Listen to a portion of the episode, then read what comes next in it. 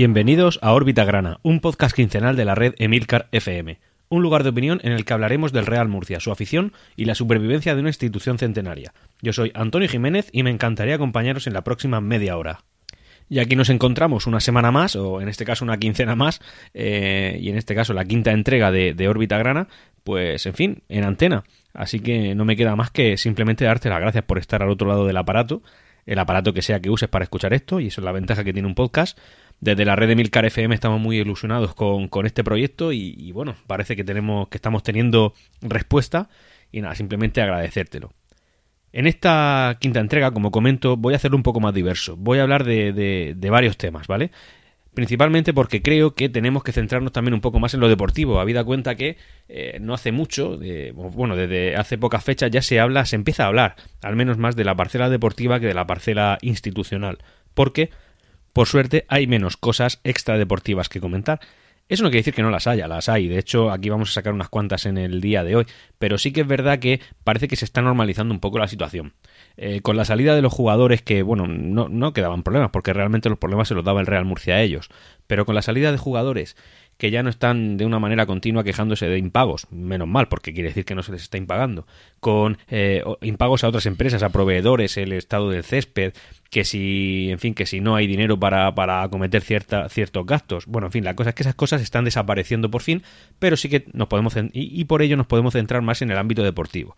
Un ámbito deportivo que ya iremos, en fin, que ahora hablaremos de él, pero que ya os adelanto que no, que no es muy esperanzador y desde luego para el resultadista no es algo cómodo de ver. El primer tema, y digamos que para, para, cometer un poco de historia de nuestro Real Murcia, que voy a sacar aquí a la palestra, es, eh, no sé si recordaréis que en la primera entrega, bueno, los murcianistas lo saben de sobra, porque es algo que, aunque ya no nos pille tan cerca en fechas, sí que es algo que, eh, bueno, recordamos con cierto, diría que hasta resquemor, ¿no? Lo recordamos con miedo, con fatiga, hasta resquemor, como digo, es el segundo descenso administrativo que sufrió el Real Murcia. Porque, sí, amigos, el Real Murcia es el único club de la historia que ha sufrido dos descensos administrativos. Y en la entrega de hoy vamos a hablar del que sufrimos en el año 2014. Y bueno, ¿por qué saco este tema ahora a estas alturas? Bueno, muy sencillo, porque resulta que el próximo jueves 31 de enero, el, presidente de la Liga de Fútbol Profesional, Javier Tebas, vendrá aquí a Murcia, a, en fin, a una charla, una charla que va a dar en el archivo regional. El archivo regional es un, en fin, uno. Es un emplazamiento que está en el centro de la ciudad de Murcia y que antiguamente eran unos cines, pero bueno, ahora pues alberga ahí el archivo regional de la comunidad autónoma y va a hablar sobre la transparencia en el deporte. Y para poder un poco comentar toda esta situación, pues, que ya hemos vivido, por suerte, ya espero no tener que volver, que espero que no tengamos que volver a vivirla, tenemos que hablar de, de Javier Tebas. ¿Quién es Javier Tebas? Pues como ya he adelantado, Javier Tebas es el presidente de la Liga de Fútbol Profesional. Es natural de Huesca, en, Aragón, en España, y eh, bueno, pues él ha sido muchas cosas. De hecho, ha sido presidente de la Sociedad Deportiva Huesca, que es el club del que se sabe que es aficionado, lógicamente fue, fue presidente y además es natal de ahí, o sea que, en fin, claro. Eh, pero él concretamente, él nació en Costa Rica realmente, ¿vale? Nació, aunque tiene nacionalidad española. Y eh, la cosa, vamos directamente a lo que nos atañe, y es que él fue en el año 2003 el, el representante de, del grupo G30. ¿Qué es el G30? Bueno, el G30 es un grupo de clubes de fútbol que se agrupan, o al menos lo hacían por entonces, eh, se agrupaban juntos para poder negociar de una manera más fuerte los derechos televisivos. Es decir, los clubes de fútbol, sobre todo, no, sobre todo no, los de primera y segunda división, tienen un, una, una, partida importante de sus ingresos financieros, son, el, son lo, los ingresos por televisión. Es decir, de hecho, eh, los de segunda división se llevan, este año quiero recordar que son alrededor de 8 o 9 millones de euros. Es decir, que a muchos les arregla el presupuesto. Bueno, él era el presidente del grupo G30. Por aquel entonces, el presidente del Real Murcia era eh, Jesús Amper Vidal. Y Jesús Amper Vidal, antes que, lo, antes que Javier Tebas, fue presidente de la liga. Bueno, eso no tiene nada que ver, pero sí que en el momento en el que coincidimos, el año 2003, eh, nos ubicamos, insisto, Javier Tebas, presidente, eh, representante del grupo G30 y el Real Murcia, presidido por Jesús Amper. Cuando llegó el momento en el que por esos años tenían que negociarse los derechos televisivos, el Real Murcia pululaba por segunda división, es decir, era un club bueno, pues, que, debería haber formado parte del G30, o eh, eso se esperaba de él, como la mayoría de los clubes españoles. Y Jesús Amper eh, decidió que los derechos televisivos del Real Murcia los iba a negociar aparte, es decir, se saldría de ese grupo y no los negociaría juntos. Javier Tebas eh, y Jesús Amper al final pues no sé, tendrían algún tipo de trifulca o algún tipo de, de, encontronazo. La cosa es que desde entonces ellos no se llevaban bien, no se llevaron bien nunca. De hecho, de la época anterior en la que Jesús Amper era presidente de la liga, por lo visto, y esto ya es, es rumorología, pero también tiene que venir por ahí, eh, ya, ya tuvieron varios encontronazos. Entonces realmente eran personas que no se llevaban, preferían no encontrarse. La cosa es que ese año se encontraron a la hora de negociar los derechos televisivos. Y la decisión, y la decisión de Jesús Amper chocaba frontalmente con eh, los intereses del grupo G30, representado, insisto, por Javier Tebas. Mm, ahí digamos que lo que estamos es ubicando la situación en la que eh, se gestó la enemistad o la antipatía que estas dos personas se tenían. Eh, la cosa es que, llegado el momento, bueno, pues pasaron los años y cada uno fue evolucionando de su forma, eh, evolucionando por sus caminos, digamos. Jesús Amper siguió como presidente del Real Murcia, pero eh, Javier Tebas sí que fue cambiando de puesto. la cosa es que al final acabó como presidente de la Liga de Fútbol Profesional. Y en Murcia, en los medios de comunicación, ya se hacía ver, se hacía intuir o se podía vislumbrar que Javier Tebas tenía cierta antipatía, pues no creo que sea hacia el Club Real Murcia, pero sí hacia, hacia la persona que lo presidía y eh, parecía que ciertas decisiones que estaba tomando iban en contra de los intereses murcianistas. Es decir, una guerra entre comillas de dos personas pilló por en medio a un club.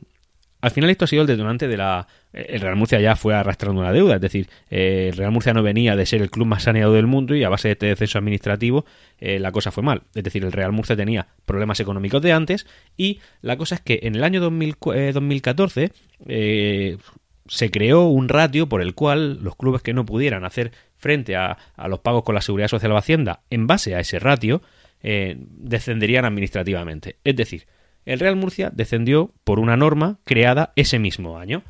Jesús Amper afirmaba que esa eh, norma fue creada a medida del Real Murcia. Es decir, él repitió en varias ocasiones que se hizo un traje a medida. Se creó una norma para que el Real Murcia descendiera y otros clubes no lo hicieran. ¿Y en qué se basaba Jesús Amper para decir esto? Básicamente en que hay clubes que económicamente se encontraban en una situación más complicada que el Real Murcia y esos no descendieron, al menos administrativamente. Hay dos ejemplos claros. Uno era el Recreativo de Huelva, al que no descendieron administrativamente según ese ratio, pese a que se sabía que la deuda eh, recreativista era superior a la murcianista, y otro club que parecía no cumplir eh, o que no cumplía criterios económicos, pero que ese ratio sí lo pasaba, era el Deportivo de La Coruña. Es verdad que el Deportivo de La Coruña partía con una ventaja respecto a los otros dos clubes, y es que se encontraba en primera división y los ingresos que fuera a generar ese club, pues hombre, de una manera mejor gestionada que esto que los dos de segunda, pues podían evitar eh, o al menos sanear las cuentas del club gallego. Porque básicamente si estás en primera división tienes más gastos, pero los ingresos se disparan, tanto por los derechos televisivos como de publicidad, como patrocinios, etcétera, etcétera.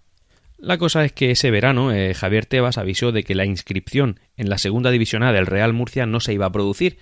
Y bueno, ¿qué hizo el Real Murcia ante esta situación? Por, no haber cumplido un ratio generado ese mismo año en el cual no lo habían dado tiempo a cumplir porque, en fin, era una norma recientemente creada, ese, ese ratio. Maldito ratio, por cierto. La cosa es que el Real Murcia pues denunció esa situación. El presidente de la liga dijo que no lo iba a inscribir en segunda división. No inscribirlo significa que en la competición del año siguiente el Murcia no podría competir en esa categoría y por tanto descendía administrativamente. El Real Murcia denunció y un juzgado de lo mercantil concretamente el número 7 de Madrid, dictó un auto en el que eh, se, suspende se suspendió cautelarmente el descenso administrativo al considerar que la situación haría imposible que el club pague a sus acreedores. Es decir, un juez dictó un auto diciendo que el Real Murcia no debía ser descendido administrativamente. Por tanto, podría competir. A todo esto se encontraba el club, eh, el Mirandés, el Mirandés, el Club Deportivo Mirandés, que eh, era el que se vería beneficiado del descenso del Real Murcia. Es decir, cuando un club desciende, significa que otro que deportivamente ha merecido descender no lo hace, porque eh, de los por aquel entonces la segunda división descendían cuatro a segunda B bueno pues digamos que el cuarto por la cola no descendería a cambio de el Real Murcia la cosa es que pese a ese auto que dictó el, juzgado de lo mercantil, eh, eh, Javier Tebas como que se enrocó y dijo que, no, que no lo iba a inscribir, que, se, que el ratio seguía sin cumplirse y que no iba a ser. Es decir, el ratio básicamente lo que decía es que el Real Murcia tenía que abonar 13 millones de deuda a la seguridad social, 13 millones de deuda que no, o sea, 13 millones que no podía asumir y mm, parece que tampoco consiguió aplazar. Jesús Amper dijo que sí lo consiguió aplazar, pero, pero en fin, la cosa es que la liga lo negó. Visto que todo estaba en el aire, bueno, pues la liga decidió también, incluso, fijaros lo que estoy diciendo, es decir, la cosa como de en serio iba, ya estaba por la vía eh, la, la, la, justicia ordinaria, no la justicia deportiva. Bueno, pues el inicio de la liga quedó suspendido. Tanta duda había que, que no se iba a iniciar la liga sin, sin saber quién iba a jugar en ella. eh, tenemos por un lado un juzgado diciendo que el Murcia debía ser inscrito y el presidente de la Liga de Fútbol Profesional enrocado en que no se cumplía los ratios, que el Real Murcia no iba a ser eh, inscrito. Se estaba acercando tanto el inicio de liga y con todo tan en el aire que se llegó a plantear una liga en segunda división de 23 equipos. Es decir, porque el Club, el, Club Deportivo Mirandés ya estaba, mm, ya había tocado con la yema de los dedos el, el, poder haberse mantenido en segunda división, que se inscribió. Es decir, cuando inscribieron a los equipos en, la, categoría, lo hicieron a todos menos al Real Murcia. En cambio, la liga, entre comillas, estaba obligada a inscribir también al Real Murcia. Entonces la cosa estaba entre el descenso del Mirandés, o bueno, perdón, el, la no salvación administrativa del Mirandés y eh, el que tenía que inscribir, inscribirse al Real Murcia pero eh, la, pues la liga no lo hizo, directamente no lo hizo, entonces la, se quedó en, 22. Sin saber cómo, la cosa es que eh, la liga recurrió y eh, al final el otro juez, el siguiente juez, desdijo al anterior, de manera que el Real Murcia descendió administrativamente también en, lo, en la justicia ordinaria. Además, el, el TAD, el Tribunal Arbitrario del Deporte, que básicamente es el mismo que, tuvo que intervenir con el tema de la propiedad del Real Murcia respecto a los Galvez y a Mauricio García de la Vega, em, calificó de, de, nula de pleno derecho eh, la, inscripción del Real Murcia y entonces no lo permitió. Y de ahí viene toda la pues sí, antipatía que tiene la afición murcianista eh, respecto a Javier Tebas. Y, la, y todo esto viene a que la noticia de que eh, dentro de unos días él va a venir a Murcia a dar una conferencia, pues, en fin, en redes sociales se ha estado moviendo. Parece que hay grupos que se están juntando para poder acercarse a, pues imagino que a, decirle lo, lo, desacuerdo, el desacuerdo que tienen con sus medidas y con el tipo y la forma de llevar la liga. Y, en fin, esta es la noticia. Por otro lado, comentar que Javier Tebas ha sido una persona polémica porque, en fin, básicamente siempre está en, los medios de comunicación por temas de eh, no solamente de la liga, sino por decisiones que él toma. Por ejemplo, a principio de esta temporada eh, fue muy polémico la decisión que tomó de que algunos partidos de la Liga Española, es decir, partidos jugados entre un equipo de España y otro también de España, se jugaran en el extranjero. Básicamente por el tema del dinero y de los horarios de retransmisión. Por ejemplo, había un partido que jugaba el Fútbol Club Barcelona y que tenía que jugar en Los Ángeles. La cosa es que esa medida se aprobó, en teoría esta liga iban a haber partidos fuera de España, pero eh, no se ha hecho ninguno, no se ha hecho ninguno porque no hay nadie que esté de acuerdo con esa medida. También es muy de Javier Tebas el, tema de, cambiar los horarios, de manera que te puedes encontrar pues partidos, no hace mucho se jugaban partidos a las 11 de la noche, otros partidos a las 4 y cuarto, es decir, una cosa que, bueno, para el aficionado español no tiene ningún sentido, porque, porque realmente el fútbol se ve los domingos por la tarde, esto siendo muy purista, pero también es verdad que los puedes ver los sábados por la tarde, o los puedes verlo, yo qué sé, cuál, en una hora normal en la que se ha jugado pues, toda la vida pero no, eh, hay horarios muy especialitos que están dedicados simplemente a la maximización de los beneficios económicos. Recientemente, por ejemplo, eh, Javier Tebas también lo que ha dicho, si mal no recuerdo, en la cadena COPE, que, bueno, eh, es muy, muy de decir que no hay que mezclar fútbol y política. Ya veis que esto no se lo aplica, pero bueno, él lo ha dicho, no, no hay que mezclarlo, ni, ni, en fin, ni ideología, ningún tipo de. nada, que el fútbol es fútbol y el deporte y ya está. La cosa es que en la cadena COPE él comentó que estaba de acuerdo con algunas ideas de un partido político, en concreto Vox, que es un partido que ahora mismo está como de auge en España y que en, eh, que en Andalucía está teniendo unos resultados, ha tenido unos resultados que no se esperaba nadie. Pero bueno, la cosa es que él eh, dijo que comulgaba con algunas ideas de Vox. Bueno, cada persona comulga con las ideas que le da la gana, hace muy bien. Pero claro, como no hay que mezclarlo y es un él es un representante deportivo, pues igual no debería haberlo dicho. No solamente dijo que comulgaba, sino que también eh, los iba a votar. Directamente lo dijo así. Y bueno, esta es la persona que al final, eh, aunque no fue él directamente, pero sí a través de, engranajes eh, administrativos, eh, hizo al Real Murcia descender de categoría por segunda vez en su historia. Y por lo que a, la afición murcianista se refiere, pues sería un responsable indirecto de la actual situación del Real Murcia. De hecho, cuando ese año el Real Murcia descendió, como comenté, la categoría, perdón, la segunda división B se divide en cuatro categorías y como la plaza que iba a ocupar el Real Murcia sería la que hubiera ocupado el Mirandés, pues el Real Murcia no pudo jugar en su grupo, su grupo en el que se encuadra la provincia de Murcia, y tuvo que jugar justo en la, en la más alejada de nuestra área geográfica, es decir, tuvo que jugar contra gallegos, castellano-leoneses, asturianos, eh, en fin, un sinsentido. Bueno, por otro lado, y cambiando un poco de tema, vamos a hablar de, algunas noticias que son relevantes para esta semana. Por ejemplo, el Real Murcia ha abierto la segunda, ha abierto el, plazo de abonado de segunda vuelta. Es decir, eh, un club que tiene aproximadamente 10.500 abonados, quiere más, vamos a por todas. Lógicamente, somos un club que, que podría generar este tipo de ingresos y el Real Murcia ha abierto un periodo en el cual la gente se puede abonar a un precio más reducido y tendrá derecho a asistir a los partidos de la segunda vuelta. Esto se puede ver beneficiado en cuanto a que, vamos, el objetivo son los 11.000, no, no muchos más de los que realmente tenemos, pero es que tampoco tienes argumentos para motivar a la gente a venir. Los que somos murcianistas cerrados ya estamos abonados y todo, todo lo que vayas a conseguir a partir de ahora pues son gente que quiere pues ver un espectáculo. Y la verdad es que espectáculo estamos dando poco, como ya comentaré.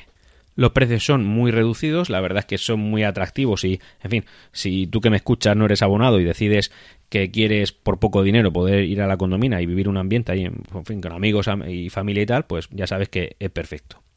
Por otro lado, también que vamos a comentar que con Pagnucci, Lucio Compagnucci, eh, directamente se va del Real Murcia sin llegar a jugar ningún solo partido. ¿Quién es Lucio, Lucio Comparnucci? Pues es uno de los fichajes de los Galvez Brothers, eh, un jugador que vino representado por Quique Pina, hablé de él en, entregas anteriores, y la cosa es que este jugador, por, por motivos administrativos, básicamente económicos, el Real Murcia no ha podido inscribirlo en la competición. Es decir, lo ha tenido en nómina, lo ha tenido entrenando, ha jugado incluso algún partido amistoso, pero nunca ha llegado a debutar.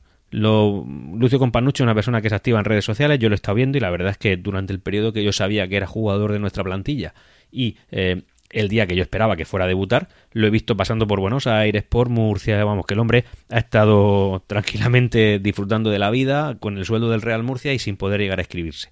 Otra herencia más de, de la antigua directiva. Otra noticia relevante y que además es, curiosa y a a mí me hace especial ilusión es que la próxima Junta General, en este caso es extraordinaria, del Real Murcia se celebrará el 2 de febrero del año 2019. Es una Junta General y un poco particular porque es la que viene eh, después de la ampliación de capital que ha habido, en la cual se tomarán decisiones, realmente no son muy relevantes, no son muy trascendentes, pero ahora comento el por qué eh, reseño esta noticia, cuando podría ser algo que podría pasar de manera desapercibida sin ningún tipo de problema. La cosa es que se hará un informe del señor presidente del Consejo de Administración, ratificación de consejero, nombramiento y cese de consejero, nombramiento, en fin, ruegos y preguntas, básicamente es la modificación de la Junta Directiva. Lo curioso de esta Junta es que, eh, bueno, a toda Junta General Ordinaria o, extraordinaria, es decir, a cualquier Junta General, lo que acuden eh, para poder eh, participar en ella y, ejercer su derecho es asistir todos los accionistas del Real Murcia. Siempre, bueno de, bueno, de cualquier sociedad anónima, es decir, en este caso es que estamos centrando el tiro, pero cualquier accionista puede acudir. Sí que es verdad que necesitas un mínimo de representación y resulta que el mínimo de representación tras la, ampliación que hemos vivido anteriormente es eh, todo aquel que tenga 400 acciones. 400 acciones, eh, ¿qué importe supone? Pues lo digo, son 43,74 euros de dinero en acciones. Es decir, cualquier persona que haya invertido eh, más de 43,74 euros podrá acudir. De manera que lo que se prevé es que eso sea extremadamente grande, es decir, una, una masiva. De hecho, yo voy a intentar ir. Sí que es verdad que para intentar poder eh, organizar esto y, hacerlo de una manera ordenada, el Real Murcia ha pedido que confirme cada uno de los que vaya a ir. Es decir, todo el que quiera ir tiene derecho a hacerlo. De hecho, el, club tiene la obligación de dejarle entrar, pero sí que es verdad que eso no puede ser al final un, una verdulería o un mercado de abastos. Es decir, tiene que estar todo de manera ordenada porque se van a tomar decisiones sobre una sociedad anónima deportiva. Y ya hemos comentado los, los aspectos más relevantes de la última quincena y ahora vamos a pasar un poco al, tema deportivo. En esta quincena lo que hemos eh, ha sido eh, lo que hemos hecho ha sido enfrentarnos a dos clubes. El primero ha sido al, Villanovense, que de Villanueva de la Serena, en la provincia de Badajoz, y hemos jugado fuera de casa. Este partido no lo ha retransmitido por la plataforma, no ha sido retransmitido, perdón, por la televisión. Generalmente cuando quieres ver un partido de segunda división B o tercera, lo que tienes que ir es a una página web que se llama footers.com con doble O y doble T en la cual, pues bueno, no, no, voy a hacer publicidad, no me patrocina, pero vamos, básicamente puedes ver los partidos ahí pagando un pay-per-view. Y eh, yo, de una manera o de otra, o acudiendo al estadio o viéndolo por esta plataforma, siempre puedo más o menos hacerme una idea de, del partido que, del que estoy comentando. Pero en el caso del villanovense no, no se retransmitió ni por footers, ni yo fui a Extremadura. Así que tuve que seguirlo por la radio y luego pues leer crónicas deportivas. Eh, por lo que no creo que deba hablar demasiado en este partido ya que no lo pude presenciar. Pero sí que voy a comentar la situación en la que, de la que veníamos, contra quién jugábamos y al final qué se obtuvo de ese partido. El partido acabó con 0-0, es decir, no hubieron goles, ni tanto para el Villanovense ni para el Real Murcia. Eh, la verdad es que por lo que estuve leyendo, básicamente fue un juego trabado, un juego que no dio mucho resultado. De hecho, el Real Murcia acabó prácticamente sin pulmón físico. Hay que tener en cuenta que con la salida de los jugadores que han habido, realmente de la primera plantilla solo quedan 18 jugadores, que es lo mínimo para cada convocatoria que se lleva. Es decir, si una plantilla generalmente se compone de 25 jugadores eh, en las convocatorias van 18, de los cuales pues son 11 que juegan y el resto no lo hacen, pero sí que son posibles recambios para lo largo del partido. El Real Murcia no pudo atacar, no dio sensación de peligro, tampoco lo hizo el villanovense, pero eh, sí, bueno, sí que lo hizo el villanovense, pero Ian Mackay, que es el portero que tenemos, y yo creo que ahora mismo es uno de, de los activos más potentes que tiene la plantilla murcianista, eh, fue, fue vital, fue vital porque paró varias ocasiones que, que, que podrían haber hecho sufrir al Real Murcia. El Villanovense es un club que de manera tradicional en segunda B siempre se queda por la mitad baja de la tabla, pero sí que hace un par de años sí que se quedó cuarto, si mal no recuerdo, es decir, hizo una buena plantilla. De hecho, eh, su entrenador de aquel entonces, eh, que era Manolo Sanlúcar, pasó al año siguiente a un equipo claramente aspirante al ascenso, que éramos nosotros, el Real Murcia, aunque ese entrenador no hizo nada, pero bueno, la cosa es que el Villanovense no es un club de mucho, de, muy potente con el que tengas que estar sufriendo, pero nosotros lo hicimos. Y eh, tras ese partido, el siguiente que hemos jugado, según yo grabo este podcast, ha sido hoy mismo, es decir, esta tarde, a las 5 a las 5, y hemos jugado contra el Club Deportivo Badajoz. Ya aquí está terminando de disputarse el partido de esta jornada en la que nos enfrentamos al Club Deportivo Badajoz. Este Club Deportivo Badajoz no es el histórico, el que se fundó en el año 1905. Bueno, todo esto lo estoy contando mientras transcurre el partido, ahora mismo en el minuto 91. Es decir, estamos ya transcurrido el, tiempo reglamentario, pero eh, hemos pasado un minuto, lógicamente. Eh, estamos enfrentando al Club Deportivo Badajoz, que, que no, como digo, no es el histórico que se, que se fundó en el año 1905, sino que es otro, es una refundación o un nuevo club con el mismo o un escudo similar y, y en fin, el mismo nombre. La cosa es que el partido que hoy ha transcurrido pues, es un partido de circunstancias. Estamos en ascuas, el tema de los jugadores no, no corresponde con... En fin, eh, no, hay muchos jugadores, no hay recambios. La verdad es que la gente está empezando ya a criticar al entrenador, ¿vale? Porque en uno de los cambios que ha hecho, concretamente el segundo, ha cambiado a, Manel, si mal no recuerdo, con, eh, y ha metido a un medio centro. Entonces estábamos jugando con tres mediocentros, es decir, que eh, objetivamente era una, una, una alineación muy conservadora, que cuyo, cuyo objetivo claramente no es el de no es el de ganar, sino el de eh, defender. Y claro, estás defendiendo un partido que hasta ese minuto, insisto, íbamos 0-0. Ahora mismo vamos también 0-0 ya transcurrido el tiempo reglamentario, como digo estás jugando en casa contra un equipo de media tabla, pues hombre, qué menos que aspirar a, ganar en tu propio estadio. Ya no por el hecho de ser el Real Murcia y enfrentarte y estar en segunda B, que eso para mí es un dato importante. Hay mucha gente que no lo tiene en cuenta, pero es un dato importante. Es decir, no somos el, todo mi respeto, el Atlético sanluqueño. Pero bueno, ya solamente por el, por, el hecho de estar jugando en casa, ¿vale? En cualquier categoría en la que juegues, en casa tienes que salir a ganar. Juegas, contra tu, juegas ante tu público y tienes cosas que demostrar. Bueno, pues no. Eh, la primera parte ha sido diría que soporífera, es decir, un, nivel de, aburrimiento increíble. Ya no solamente porque el Murcia es un equipo que, como digo, está hecho de circunstancias y de retales, sino que em, es que el Badajoz tampoco ha podido hacer mucho. No ha podido porque yo lo veo incapaz. Es decir, es un club que es un equipo que no, que no ha apretado, que no, no ha asustado, se ha acercado, diría, sin, sin miedo a exagerar, sin, sin miedo a equivocarme, que han habido tres tiros entre los tres palos en todo el partido, ¿vale? Ahora mismo en el minuto 90 acaba de acercarse el Real Murcia y bueno, a la hora de atacar, lo más cercano a un ataque es esto. La gente aplaude porque se ha pitado un penalti a favor. Un penalti no, esas son mis ganas. Lo que se ha pitado es un córner a favor. Y nada, ahora lo, comentaré conforme digo. Y nada, como digo, la segunda parte sí que ha habido un poquito más de movimiento, pero realmente el que más ha intentado, el que más ha querido llegar a portería, ha sido el Club Deportivo Badajoz. El Real Murcia es que no tiene mucho. La, mira, acaba de sacar el córner y no ha pasado absolutamente nada. Eh, la gente sí que es verdad que está empezando a ser un poco crítica con Manolo Herrero, el entrenador, pero es que también es verdad que, que yo considero que, mira, ahora mismo, contragolpe del Club Deportivo Badajoz, truncado por, por el Real Murcia. Es el único entrenador que hoy, hoy en día puede ser considerado que tiene un contrato indefinido. Es decir, su, no lo van a echar. Es decir, algo, algo muy, muy complicado tiene que suceder para que, lo, para que lo echen. ¿Y por qué? Pues básicamente porque echarlo supone pagarle su contrato. ¿Y qué es lo que no tiene el Murcia? Pues lo que no tiene es dinero. Y como no tiene dinero, pues no puede fichar a otro y además meterse en el gas, eh, perdón, no puede echar a este y por tanto no puede fichar a otro al que también habría que pagarle. Entonces, realmente esto es todo dinero y, y como todo es dinero, pues nada es para el Real Murcia. El partido está a punto de terminar y, de momento el, speaker, y además pido, pido, pido disculpas porque en el anterior capítulo me equivoqué, dije speaker varias veces, pero tengo claro que es speaker. El tema es que, que como estamos metidos en el tema de los podcasts, como sabréis, Spreaker es un programa muy conocido para la, para la grabación y edición de, de podcast. Eh, y nada, dicho, dicho esto, nada, el Club Deportivo Badajoz acaba de acercar y no ha pasado absolutamente nada, lo ha parado el portero, que por cierto, Jan Mackay eh, con molestias no ha jugado, que es, digamos, que uno de los mejores partidos. Mira, la gente aquí gritando, gritando que Manolo Herrero es un, entrenador que, que hace muchas deposiciones. La cosa es que le ha parado el, portero y, final del partido. Suena el himno, la gente se retira y yo también me retiro de esta crónica. Un saludo. Bueno, sobre todo, ahora lo que tengo que hacer es, bueno, explicar un poco lo de la deposición. Básicamente le han llamado cagón. Lo que pasa que no queda correcto, pero, en fin, dándole vueltas después he pensado que a lo mejor no quedaba claro y quería yo, yo especificarlo porque, en fin, es un, la postura que ha tenido metiendo a tres mediocentros, la verdad es que no es, es demasiado conservadora para un equipo que aspira a algo, o al menos lo hacía hasta hace poco, pero bueno, la gente sigue pensando, sigue sintiendo que esto debe de ir a algún lado y que, y que si aspiras a algo, desde luego no es a mantenerte, no es a, ser uno más, sino que aspiras a ser el...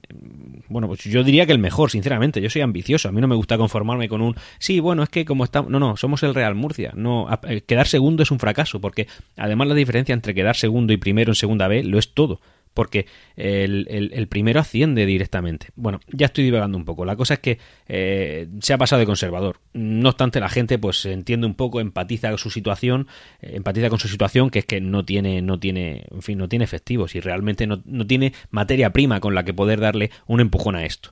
La gente empatiza, pero sí que es verdad que, hombre, yo que sé, un poco de valentía. Si pierdes siendo valiente, pues sí, has perdido, pero realmente la gente se va con una sensación de que lo has intentado. Si no, pues eso no pasa. Yo la verdad es que me he ido, no te diría desilusionado, pero sí que te diría que me he ido un poco compungido porque, porque realmente no, no, ahora mismo deportivamente no le veo salida a esto. Tras esto, eh, bueno, comentar que el Cartagena y el UCAM en esta jornada no, no, no han ganado. Cosa que realmente nos debería dar un poco igual, porque, porque ya dejan de ser rivales nuestros. Es decir, tenemos a Lucan a 10 puntos y al Cartagena a 11. Es una, en fin, sobre todo en la forma física en la que se encuentra el equipo del sur de la región de Murcia, eh, es una distancia, pues no insalvable, pero, pero vamos, hartamente complicado. Eh, nosotros, tras estos partidos, nos encontramos en la sexta posición. Es decir, nos encontramos dos puestos por debajo de los que te dan derecho a disputar el playoff de ascenso. Em, pero bueno, eh, ese no es el dato relevante. Dos puestos da igual. La cosa es saber a qué distancia real estás y eso se ve con los puntos. Nosotros tenemos 35 puntos tras esta jornada. Y el San Fernando, que es el cuarto, es decir, el primero que el último que se encuentra en posición de poder ascender o de poder intentarlo, está a 39. Son cuatro puntos. Es decir, más de un partido de distancia más de un partido dando por hecho que los de arriba no sumen. Es decir, si nos pusiéramos en la situación en la que ni Cartagena, ni Uncan, ni Melilla, ni San Fernando sumaran, pues el Murcia con un partido no llegaría a pillarlos. Por tanto, estamos en una distancia relevante. El Badajoz es el, en el puesto 30, es decir, nosotros le sacamos 5 puntos. Ese es el rival. Y, y, cuando jugamos un partido tenemos que ver de dónde viene ese rival. Es decir, no es lo mismo ganarle al Cartagena, que es el primero, es decir, digamos que es, es el club más potente de la categoría a día de hoy, que enfrentarte al Málaga B o al Almería B, que son los colistas y el Club Deportivo Badajoz, como digo, está en el punto 30, en, eh, perdón, 30 eh, puntos, puesto 10, media tabla, eh, más cerca del descenso que del ascenso y ese, en fin, ese es el partido al que Manolo Herrero ha renunciado a atacar. Con este movimiento, yo por redes sociales lo que sí que he podido detectar es que la gente empieza a estar cansada. Sí que, como he comentado, empatizan con su situación, pero no es que no, no se puede ser un, entrenador tan, tan cobarde estando en este equipo, ¿vale? Por muy mala plantilla que puedas tener o, siendo la, la peor de, las que hemos tenido en segunda B desde que estamos en segunda B tras el descenso, pero realmente no tienes una plantilla que sea de mitad de la tabla, es decir, tienes una, una plantilla que puede aspirar todavía a meterse aunque sea cuarto. No puedes estar jugando en casa contra un equipo que está más cerca del descenso que del ascenso y, no, y renunciar al ataque no, no, no es de ser un, entrenador valiente. Yo tengo la certeza de que si el Real Murcia no se encontrara en la situación económica en la que está, Manuel Herrero mm, haría algunas jornadas que no que, que- ya no sería entrenador del Real Murcia. No porque no, no, no, puede ser tan, tan, tan conservador. Ya está. Esa es mi opinión sobre el entrenador. Y bueno, en fin, en futuras ediciones lo, lo, diré más veces porque sé que este entrenador va a seguir así y que su y que no va a cambiar su forma de trabajar porque yo venga aquí a decir no sé qué tontería. Pero eh, bueno, en fin, ya lo comentaré en próximos. Aquí ya hemos zanjado el tema de, de Manuel Herrero. Y por lo que a mí respecta, eh, finaliza la quinta entrega de, de Órbita Grana. Eh, como comento, muchas gracias a todos por la acogida que esto está teniendo. Os emplazo a que eh, me contactéis a través de emilcar.fm barra orbitagrana, al email orbitagrana.gmail.com, por Twitter también con, con el mismo usuario, Instagram está en proceso, paso a paso, y muchas gracias por estar ahí. Gracias por haber escuchado este capítulo de Órbita Grana. Tenéis los métodos de contacto en emilcar.fm barra orbitagrana. No olvidéis poner vuestro comentario. Saludos y siempre Real Murcia.